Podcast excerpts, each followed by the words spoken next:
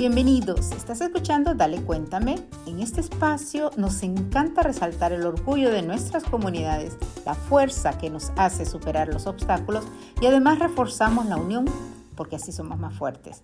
Estamos en la temporada Salud Completa y escuchas el segundo episodio con la psicóloga María Elena Vadillo. Lo prometido es deuda. Ya estamos de nuevo con María Elena Vadillo y sé que están ahí pegaditos escuchando, pero bueno, estamos en el segundo programa. Gracias por estar aquí de nuevo, María Elena. Gracias por este tiempo que le estás dando a nuestra audiencia. Es un placer para mí acompañarlos, Rosy. Linda, gracias. María Elena nos estaba contando en el eh, episodio anterior, María Elena es psicóloga. además, ustedes tienen que ir a ver su YouTube channel, por, por lo menos ahí es donde te sigo. Estoy segura que tienes todos los otros medios, Instagram. Em, en donde ella ha mostrado su crecimiento y nos compartía en el episodio anterior todo lo vivido, sobrepeso, eh, traumas de la niñez como todos, creo los seres humanos, divorcio, eh, por cierto, está, tienes un prometido y te vas a casar, ¿no? Sí. Eh, pronto, así que para que la audiencia sepa. Em, y nos habla de abundancia, nos habla de felicidad y terminamos el episodio anterior hablando de su libro, su libro que se llama También es posible para ti. María Elena nos dice cómo nace ese libro, Cuéntame esa historia de nuevo cuando tú te estabas, eh, te despiertas y piensas en eso. Sí, me despierto y digo, tengo que compartirle a la gente que es fácil, que es posible, que si yo lo pude lograr, cualquier persona puede hacerlo. Y la mejor forma es no contando teorías, ni tampoco dando los pasos del 1, 2, 3, sino creando una hoja de ruta donde cada persona pueda analizar su historia desde un observador diferente y a través de ese cambio de percepción de su propia historia pueda establecer los pasos que ha recorrido, el camino que ha recorrido, entender por qué recorrió ese camino y decidir construir sus propios pasos para materializar lo que para esa persona es la plenitud y la felicidad. Tal vez lo que diferencia este libro de otros es que yo no te doy un 1, 2, 3. Muchos fallamos porque intentamos seguir los pasos que otros han seguido o que otros han creado. Yo te acompaño a que tú crees tus propios pasos, revisando nuevamente tu ruta y para que definas tu propia ruta y establezcas un nuevo camino. Tal vez eso es lo que lo hace diferente y te lo comparto desde mi historia personal es una joya. De nuevo, aquí ya saben, esto es, es espontáneo. Nosotros no habíamos programado uh, más que la entrevista. Tengo que hacer una pausa y agradecer a Lina. Lina, tu encargada de comunicaciones, es un amor. Tiene la misma energía que tú. Lina, gracias. Pero te cuento una cuestión. eso que tú me dices, yo no sabía nada del libro. Tengo que ahora mismo, sé que estaba saliendo ahora internacionalmente, adquirirlo oh, no he oído de ningún otro libro, obviamente por lo menos que sea así, que me ponga a examinarme a mí, mi vida, por qué lo eh, y cómo entonces cambio para lograr esa felicidad que todos buscamos, sí.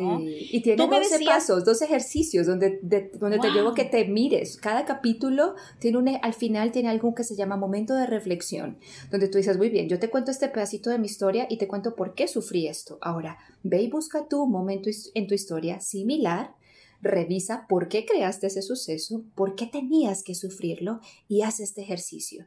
Y con ese ejercicio es cuando tú construyes tus propios pasos eso que acabas de decir, quisiera irme un poquito tú como psicóloga y esas cosas que me fascinan escuchándote a diario, María Elena Vadillo, eso de tú creaste esto, ¿por qué lo creaste? Porque generalmente creo que lo que nos pasa es, pero es que a mí me hicieron esto, pero es que yo fui la middle child, pero es que no sé qué, ¿no? ¿Por qué creaste eso? Cuéntame ese, ese enfoque que tú haces en que nos enfoquemos en nosotros. Claro, la vida se divide en dos tipos de personas, Rosy, para mí las, todos, todos tenemos retos, todos pasamos por situaciones difíciles.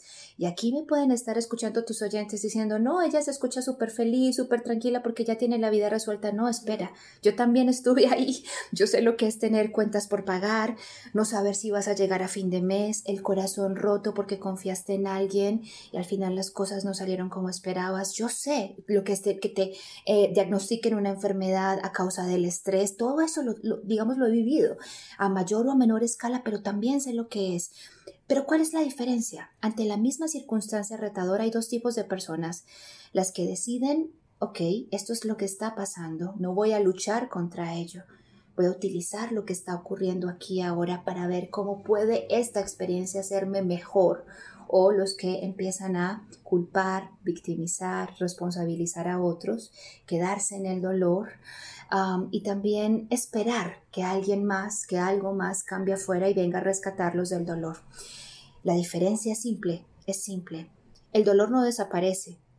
La situación tampoco se va a transformar mágicamente pero tu cambio de percepción frente a esa misma circunstancia sí puede ser que al final, después de un tiempo, termine para ti un gran aprendizaje y que te genere gran evolución y nuevas oportunidades o que, por el contrario, se repita para que tú integres e integres e integres nuevas formas de ver la situación, porque la vida quiere que tú crezcas y todos lo sabemos, sin reto es imposible crecer.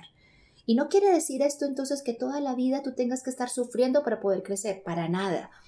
Pero que sufras o no sufras ante una situación retadora solo depende de la manera en la que tú decidas asumirla.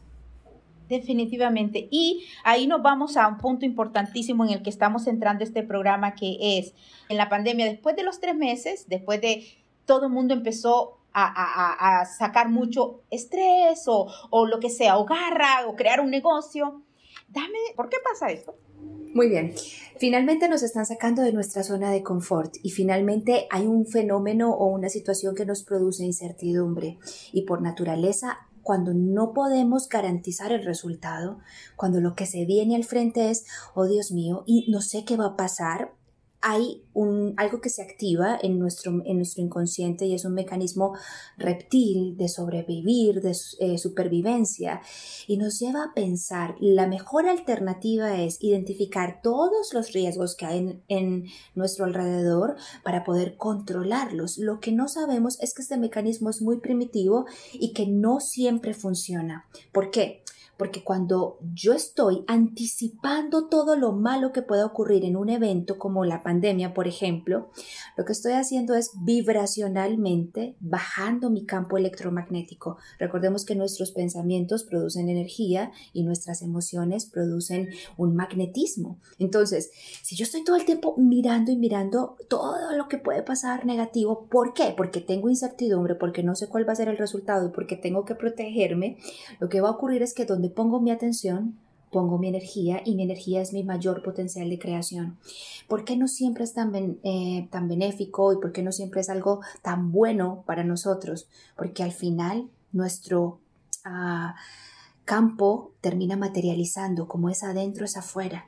Entonces, si yo tengo mucho miedo, si yo creo que las cosas no van a salir bien, finalmente mi palabra es un decreto y en mi vida yo tengo el mismo poder que el creador yo creo mi realidad.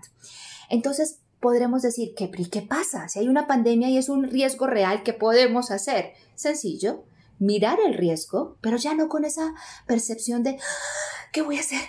Angustia para protegerme, sino todo lo contrario. ¿Cómo puedo yo, a través de esto que está ocurriendo, crear mi mejor versión. Rosy, la pandemia nos cambió la vida a todos. Yo me casaba hace un mes, la, la, construcción de mi casa se pospuso, la publicación del libro estaba prevista para hacerse en un salón, en la feria del libro en Colombia.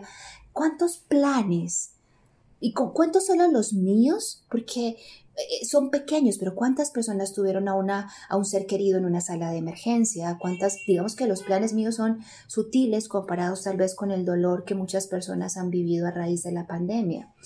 Pero también, bendita pandemia que nos ha llevado a darnos cuenta de que tal vez en la cotidianidad no estábamos dedicando el suficiente tiempo a lo que es realmente importante que es compartir con los demás, que tal vez en la cotidianidad nos perdíamos por acumular y por lograr de ver crecer a nuestros hijos, de compartir tiempo con nuestros padres, de honrar nuestro cuerpo y decir gracias Dios, solo gracias porque puedo respirar, porque el aire siempre está ahí disponible para mí, yo no era consciente de él solo hasta el momento en el que me faltó.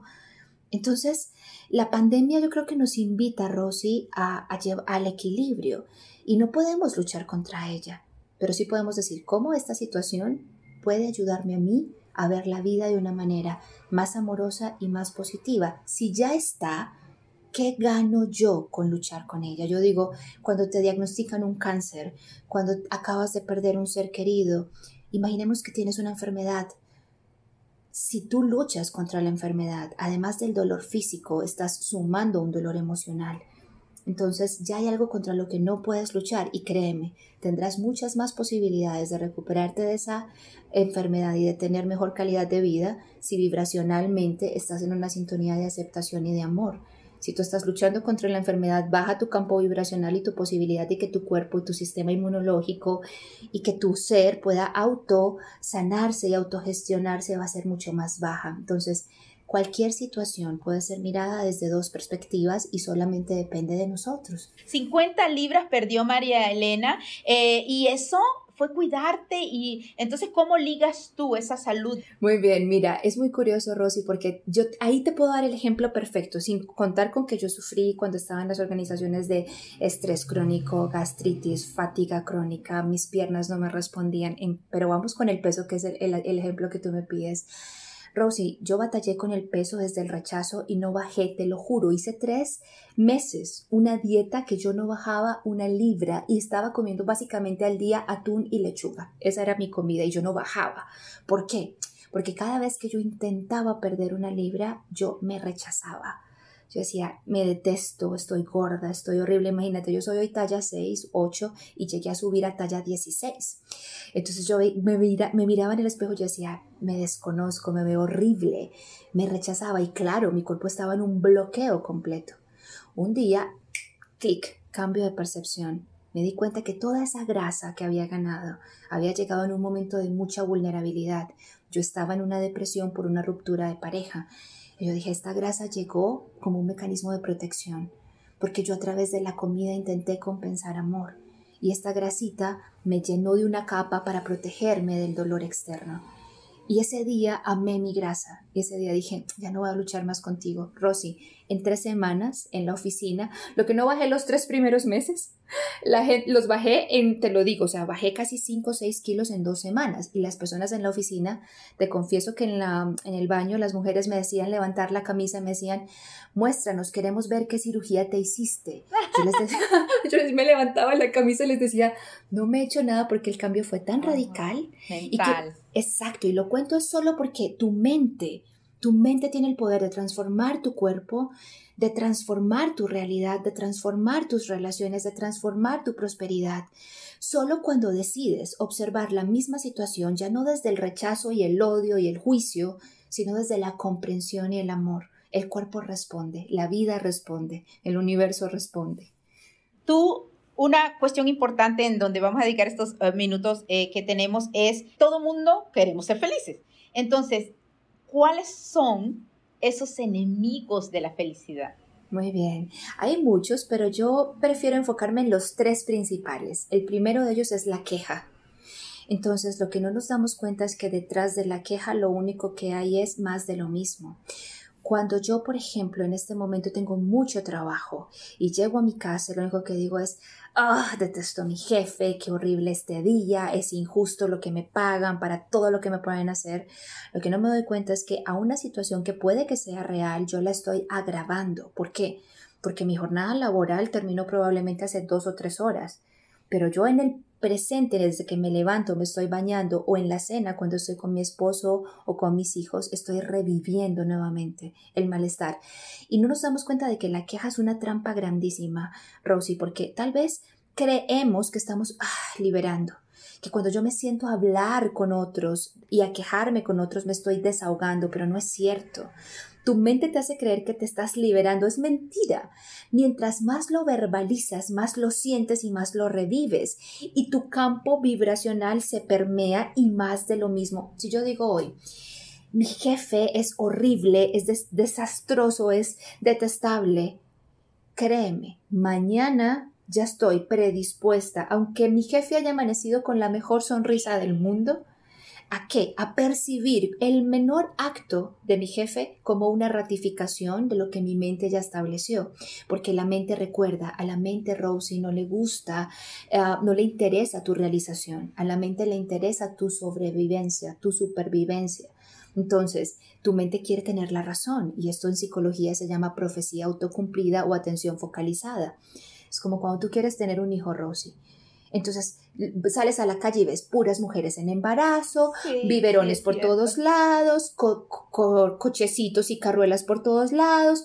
Es eso, entonces tu mente te hace Foco ahí, foco ahí, exactamente igual. Mientras más te quejas, estás creando a nivel neurológico carreteras neuronales de negatividad que hacen que tu foco de atención automáticamente se dirija hacia aquello en lo que tú vibraste el día anterior. Entonces, la queja es el enemigo número uno de la felicidad. Eso de la queja que es el primer enemigo de la felicidad, hay que hacer caso porque lo que pensamos atraemos. Nuestra mente es nos da sobrevivencia. ¿Cuál es el segundo enemigo? La culpa.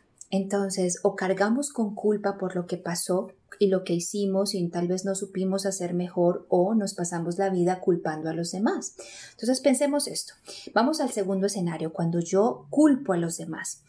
Eh, imaginémonos que estoy en una relación, Rosie, que no es sana y que mi esposo es infiel y que mi esposo tal vez no me valora, se gasta el dinero de casa o tiene problemas con el alcohol no me hace sentir amada y no me respeta. Entonces, todo el tiempo yo puedo decirle a mis amigos, a mi familia, a, cualquier persona, claro, es que yo soy infeliz por mi esposo.